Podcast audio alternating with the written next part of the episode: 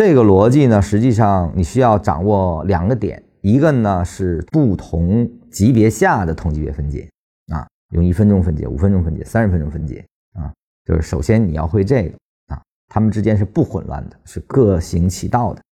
它们分属管理的是不同的仓位而已。第二个呢，就是说对于这个同级别分解下的跟随是如何完成，必须得掌握这个基础，就是对这个模型如何判别。哪个地方是进的，哪个地方是出的啊？那三套标准，我们说的再回顾一下啊，就是不出新低作为买入，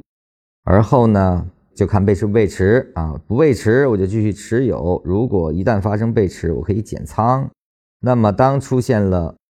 背驰且发生了不出新高的状态啊，那我们退出啊，就这个模型大小周期通用啊。在不同的同级别下所构筑的这种运动模型中，你都可以用同样的逻辑进行处理啊。这样的话呢，就是同样的一套逻辑，因为分属了不同的级别啊，就形成了